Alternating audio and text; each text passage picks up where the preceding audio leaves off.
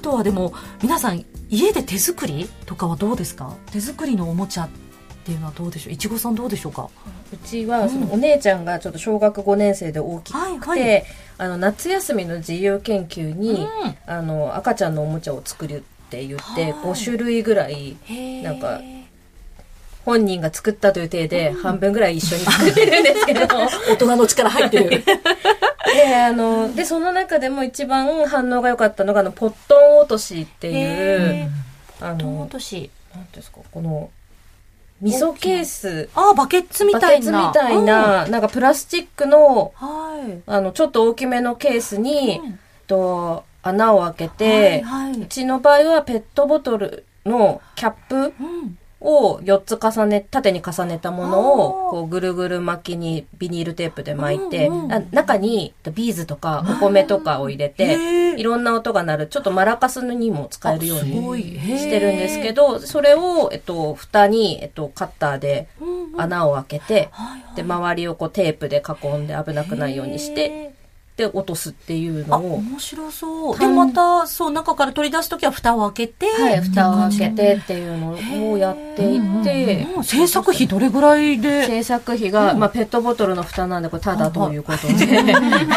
で、あとは、あの、100均で、うん。あの、大体味噌ケースとはいか、はい。なんかあの、小麦粉保存ケースみたいな四角い。ものだった。透明のでっかいタッパーみたいな感じ。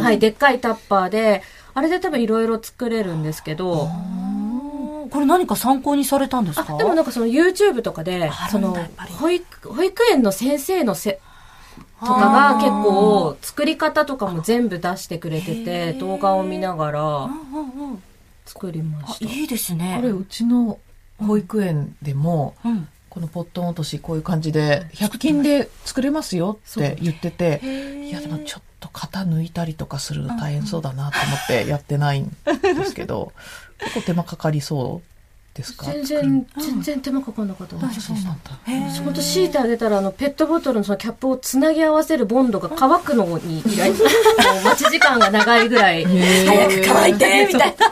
その待ち時間ぐらいだったので。いいですね。いや、100均ってでも本当宝庫ですよね。なん。だ。手作りできるんだ。ね、手作り品もそうですし、あと100均で売ってる絵本とか、100ごい均で売ってるおもちゃとか、もすごいですよね。そうですよね。充実してますよね。うんお出かけ用のほんとシールブックとか、すごい反応がいいなっていうのもありますしね。お出かけ用のシールブックって何あですか、まあ、お出かけ用というか、別に室内でもいいんですけど、うんうん。そのシールブックってシールをこう取って、うん。例えば恐竜だったら、うん。その背景が描かれているシートのところに好きな恐竜を貼っていくとか、へー。あと動物を貼っていくとか、うんうんそういうシンプルな作りなんですけど、それが一冊あると、うん。外にお出かけした時に、なんかわーって、あの、わちゃわちゃってした時に、あ、これで遊んでてって出すと結構もう集中して、で、そのシールもそう、貼って剥がして結構繰り返しできるのへで、ーえそれどれぐらいの月齢で楽しそれめるどれぐらいだようになるんだろうでも座ってもシール遊びができるんで、6ヶ月以降か。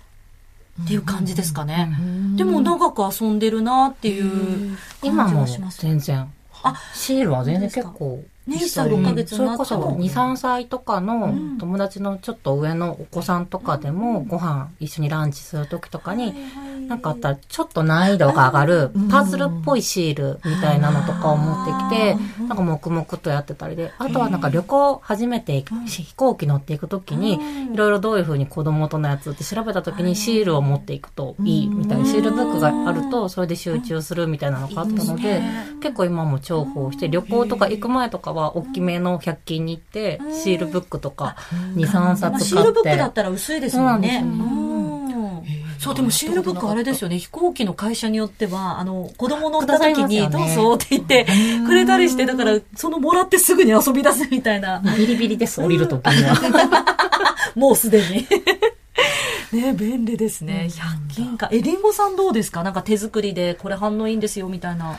そう、本当にペットボトルとかちっちゃいヨーグルトドリンクの開け、飲み終わったものにビーズとか入れるだけのものとかですごい反応が良くって、そのペットボトルをうちはやっぱりまた噛んだりするのと、カシャカシャ鳴らすのと、投げたりとかっていうので、でで、うちはその区の女性があるので、ベビーシッターさんとかも比較的ハードル低く依頼することができたので、やっぱりシッターさんのその手作りアイテムとかでも、やっぱり簡単にペットボトルのものとかで、で、月齢に応じて紙を破ったりとかすることができるようになると、ちょっとその手伝ったりもするんですけど、その折り紙を破って、そのペットボトルの中に入れて、またちょっとビーズとは違うカシャカシャカシャっていうような音とか、あとは本当に、そういったシール、さっきのシールブックが入ってたビニールの袋にその紙を入れたら、またカシャカシャカシャカシャっていうちょっと別のおもちゃになるみたいな。すごい無限に作れますねなんかっていうのがあって、そういうもう本当にカシャカシャしてる方が、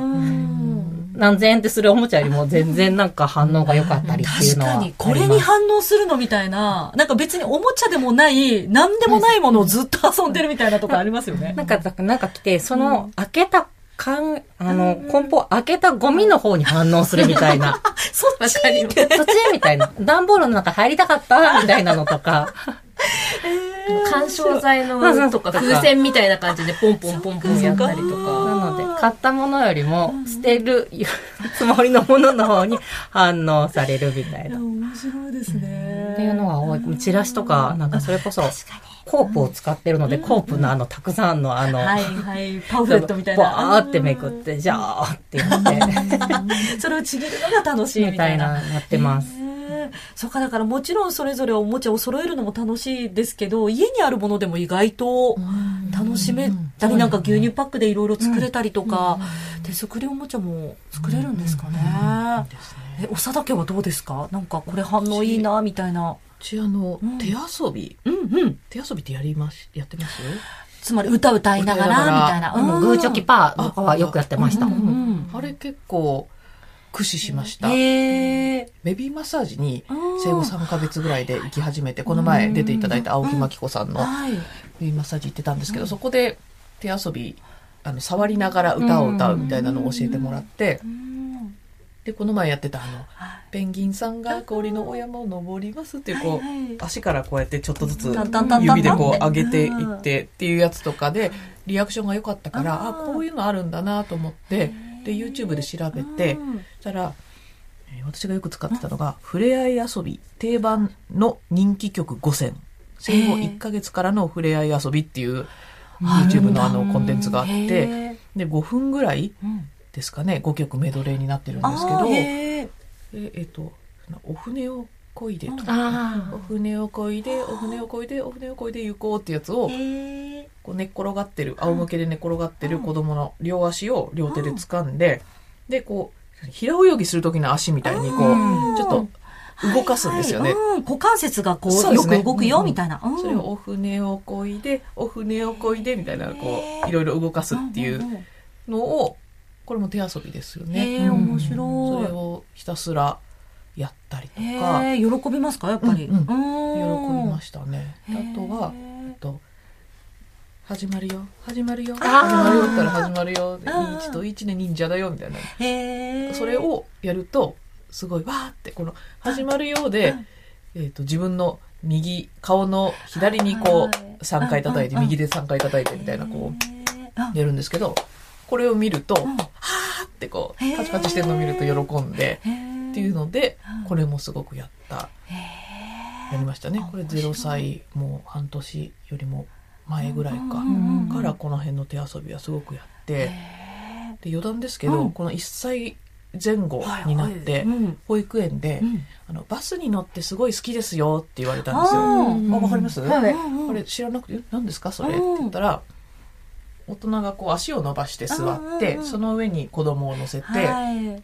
で、自分がバスになるんですよ。うんバスに乗って揺られてる、Go, go あわかるのね。わかるんだ。みんな歌える。できるね。これ、これ、喜びますね。右に曲がりますって言って、あ右にグイーン3 2 1、ウィーンって思いっきりこう右に曲がったりうん、で、こここ道ですってガタガタガタってしたりうんするのはもう、ああ、あれだな、みたいな顔をへ ー1歳過ぎるとするようになって、そこら辺もやったりとか。だんだん好きな遊びがこうはっきりしてくるっていうか、これ好きですよ、もう伝わってくるってことですね。これお金かからないんでね。お金かからずにある程度の尺稼げるっていうの で。時間もたっぷり。はいうんはいあ面白い。そっか。現在好きなものももちろんですし、またこれから好きなものもどんどん変わっていくのかなっていうのも楽しみなんですが、あの、こんなメッセージもいただいてまして、マリさんという方からなんですが、今後、お出かけのステップアップ方法を取り上げていただけたら嬉しいです。生後2ヶ月の子を育てていますが、まだ徒歩15分くらいで行ける範囲に買い物に行く程度で、今後もっと遠出できるようにしたいんですが、どのくらいの時期にどこまで行けるのか、いまいちイメージがついていません。近くに子育て広場のような施設もありますが、まだ機嫌よく起きていられる時間も短いので、行ってもすぐにぐずってしまいそうで行けていません。皆さんはどうしているのか、例を知りたいです。車なしのお出かけ例も知りたいです。というメッセージをいただいております。いちごさんどうでしょうか？お出かけのステップアップこうしたなっていうのを。そうですね。そのはい。お姉ちゃんの付き合いで、うん。割と1ヶ月とかからもうガンガン外に連れ回してたので上にお子さんいると、はい。うん。なんでちょっと上の子のこと思い出して。るはい。ありがとうございます。と確かにその支援センターとかに行くのは、うんそうですね。ちょっと日中起きてられるようになった34ヶ月くらいからかなって。1ヶ月検診まではね、ちょっと室内でみたいなことも言われたりしますけれども、じゃあそれ以降ちょっと様子を見つつで3ヶ月ぐらいから、そういった子育て広場のようなところにに行ってらっしゃった。ええなるほ来ど遠出っていうのはどうですか？電車とか、バスとえっと6ヶ月ぐらいの時に、か。はい。との動物園に連れて行きました、へー。多分と遠出っていう意味ではそれが初めてかう。んなってなるほど。どれぐらいの場所にあるんですか？家からうん。離れてるというか、移動距離、時えっ間。と電車だと乗り換えもあって30分ぐらいかな、うんうんうんうん。ああ、じゃあそれぐ、まあ、できるだけ近いところでっていうふうにね。行かれたんですかね。えーその時苦労されたこととか大変だったことってありますか？そうです結構なんか興味を示してくれたのでなんかこっちも反応があるから楽しいなっていうのとじゃあ行き帰りも全然苦にならず。ぐずりもせず。うん。あぐずりもせずっていうかもう帰りは多分疲れて寝てくれて、うん。うん。逆になんか寝そうな時に帰るってあ、いう。はいはいはい。で電車の中では寝てくれるようなのはちょっと計算します。なるほど。逆算してみたいなところもあるわけですね。ベビーカーですか？抱っこ紐ですか？ベベビーカーで行ってですねでも抱っこ紐も用意しといて大体秋が来てこう座ってたくないみたいになるのでそういう時は抱っこ紐で切り替えてとかただやっぱあのパパがちょっと身長高いんで、パパの抱っこの方が景色がよく見えるのか反応良くて、へえ。あ、じゃあ一緒にお出かけするときはパパに抱っこしてもらってっていうはいそうですね場面も。へえ、なるほど。あえりんごさんはどうですか？お出かけのステップって。近所とかで児童館とかに行き出したのがちょうど3ヶ月ぐらいの時で、で、その児童館のやつが、月に2回なんか0歳児クラスじゃないですけど、0歳児向けのなんかその体、身長体重測ってくれる、足型取ってくれるっていうのをやってるのが月に2回あったので、それにな出かけてるっていうのと、子育て広場には、近所の仲良く、その児童館で仲良くなったお母さんたちと一緒に行くようになったっていう感じですかね。で、あと、その遠出っていうのが、動物園はちょうど5ヶ月ぐらいから、ただ歩いて行ける20 15分20分ぐらいだったので、そこは遠出っていうよりかは近所のお散歩の一環だったんですけども、今お話聞いてて、そうだ、5ヶ月の時に沖縄旅行に行ってると思って、お5ヶ月にちょうどなった時に。で、生まれる前とかは、いや、そんな早くにって自分も思ってたんですけど、友達とかの先に産んでる、で、旅行とかに連れてった友達が、いや、逆に早いうちに連れてった方が楽だよって言われて、あ、じゃあもうこのタイミングで行こうと思って、ほぼ、往復の飛行機寝てくれてたので、その時間とかも、もう寝てる時間、もう大体この時間に飲んで寝るっていうのがもうサイクル化されてるので、なんてもう、その時間に飛行機に乗るぐらいのなんか予約だったので、それはくんな、なんかあんまり苦労せずに飛行機は乗れ、今の方が苦労してるなって思います。その元気に動き出すようになってからの方が、いろいろ体力あって寝なくなるみたいな。お昼寝が少なくなるっていうよりか。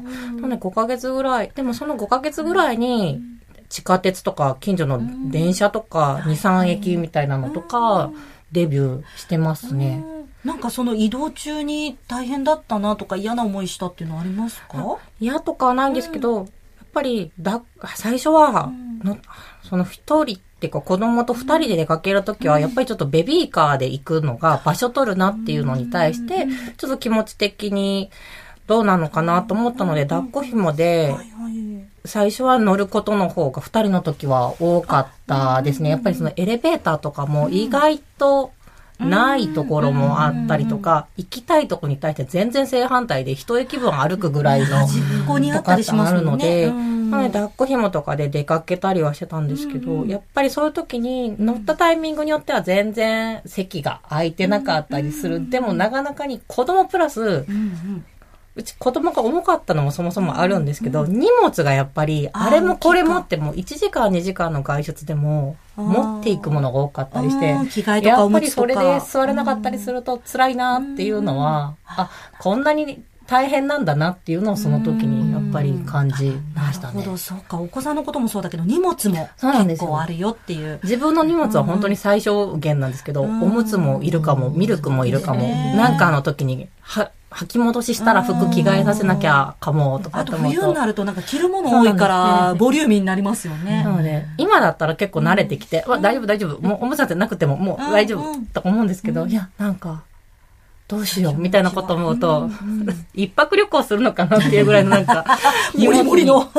なってたので、でも、ちょっと慣れてきて6ヶ月、7ヶ月の時にはもうベビーカーでバスとか電車とかも、ちょっとその乗れるようにはなってきたので、もちろんやっぱりちょっと人が多くなってきて、畳まなきゃとかっていうので、あわあわ、今もやっぱりするんですけど、なんか、慣れるとそんなにみんな、なんか、冷たくも厳しくもないみたいなのを感じ取っていくと、やっぱり声かけてくださる方も多いので、ベビーカーで一回行ってみようと思って、ちょっとチャレンジしてからは、すごい一気に行動範囲が広がったかなって思います。うんいや、本当に私もそうなんですけど、その、電車乗ったり、新幹線乗ったり、バス乗ったりで、私、嫌な思いって、嫌な、なんですか、目をされたり、ちょっときついこと、ね、言われたなっていう経験が全然なくって、むしろ本当に手伝ってもらったりとか、席譲ってもらったりとか、話しかけてもらったり、上の子一緒に遊んでもらったりっていう、すごい助けてもらう場面が多いなっていう気がしてるんですよね。まあ自分の鈍感さとか、その、なんていうんですか、なんかずうずうしさみたいなのももちろんあると思うんですけど、なんかそんなに恐れなくっても、まあでもずっと泣いてたらさすがにうんちょっと気使っちゃうか。電車とかバス乗ってる時に泣いちゃったっていう経験はありますか？うんあんまりないのかも、それが。でで、泣いちゃったら新幹線とかだと、あの、隠しつつちょっと授乳しちゃったりとか、あと、あの、そのデッキに出たりとか。だから、あの、あれですよね、地下鉄とかの方が、デッキがないから、ちょっとどうしようかな、次の駅で降りたりとかっていうのはあったかな。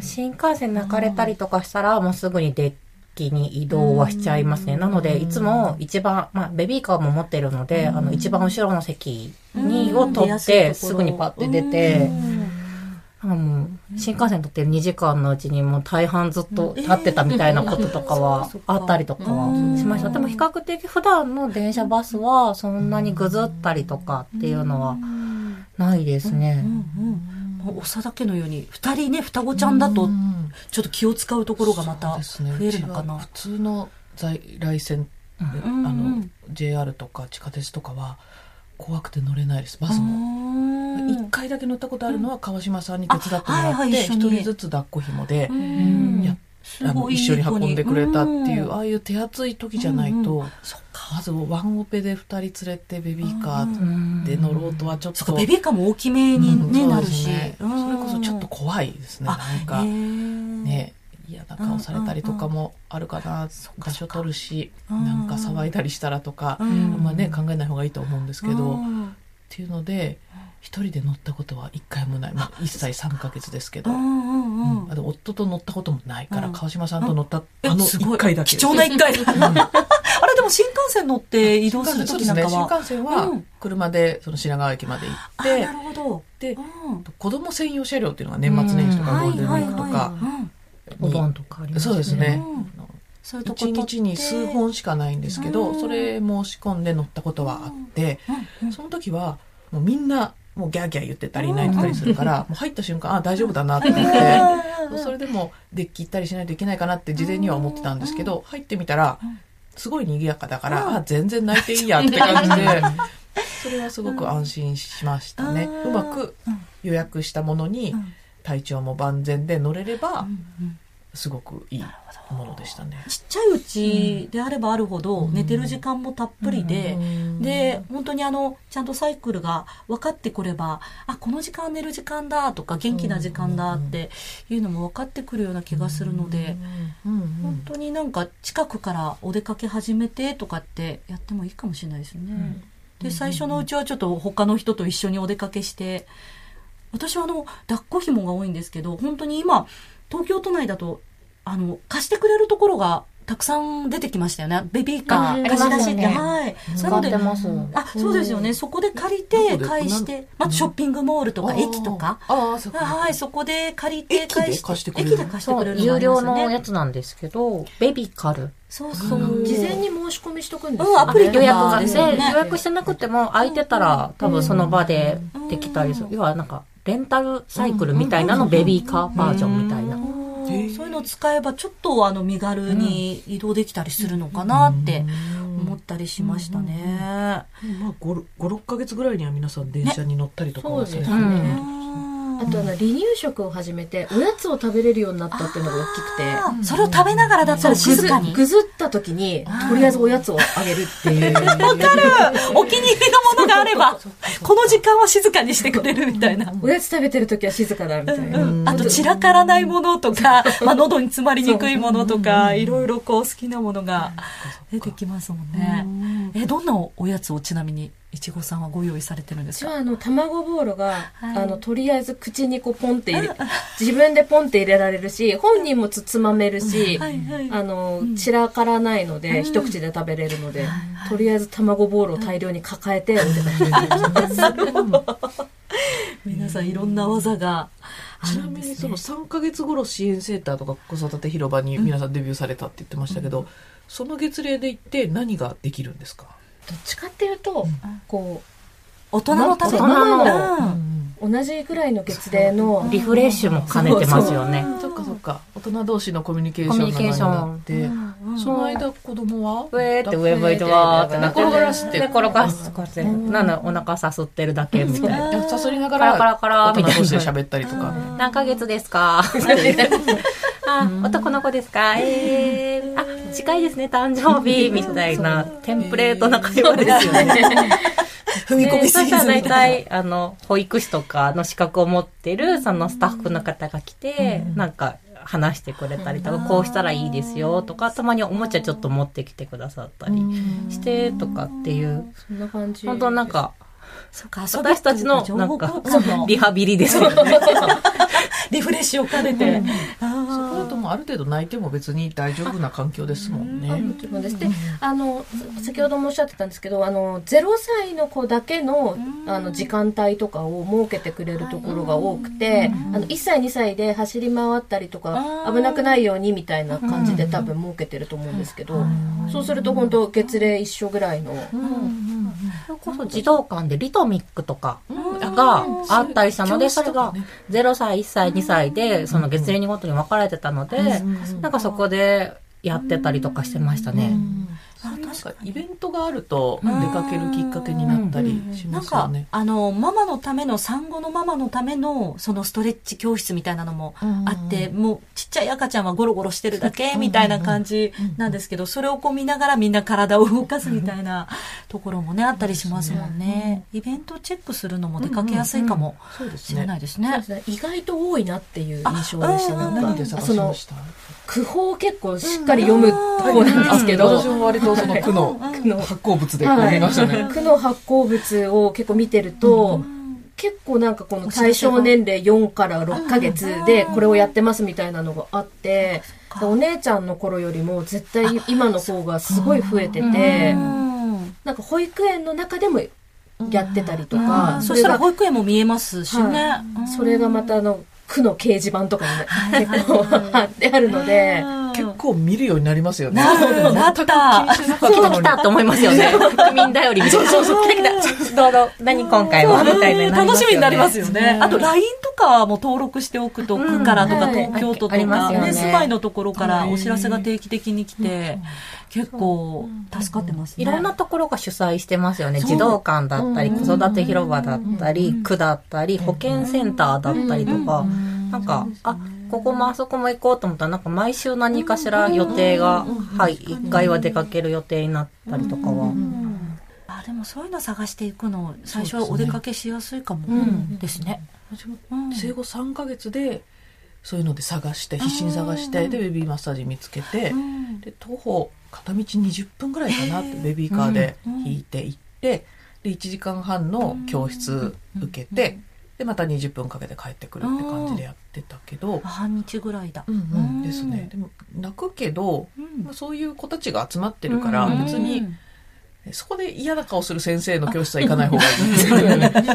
でも大体皆さんね、あの、ちゃんと対応してくれて、あ、いいんだよ、泣いてもいいんだよって周りの子も泣いてたりとかするから、そういうところに、一回行ってみるとね、あ、なんか意外と大丈夫なんだってなったりしますもんね。そっかだだから最初は歩き歩いていけるところからうん。本当にスタートして乗り物も、まあ、本当にもう気を使っちゃってしょうがないっていう感じだったら一回途中で降りたり、ねしてもいいのかなと思いますし、結構おりました。あうん。でもう一回整えてからとか言ってね。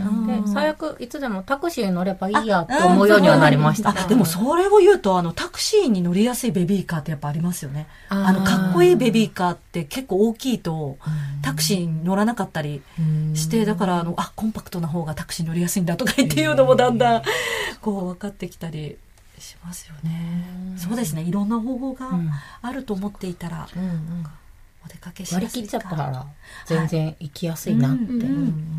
私も割り切っちゃってます。子供泣くもんですもんね。仕事中ですぐらいの気持ちで。ベビーのいる生活迷える子育て応援ポッドキャスト。番組では座談会に参加してくださる子育て中の皆さんをいつでも募集中ですまたこんな悩みがあるのでいろんな人の経験談を聞きたいというテーマも募集しています。番組インスタグラムの DM またはメールアドレスベビマヨアットマーク tbs.co.jp bebimayo ローマ字でベビーマヨアットマーク tbs.co.jp へお願いします。そして今回取り上げたテーマについてあなたの経験談を SNS に投稿していただけると嬉しいです。その際は「ハッシュタグカタカナ」で「デビマヨ」をつけてください。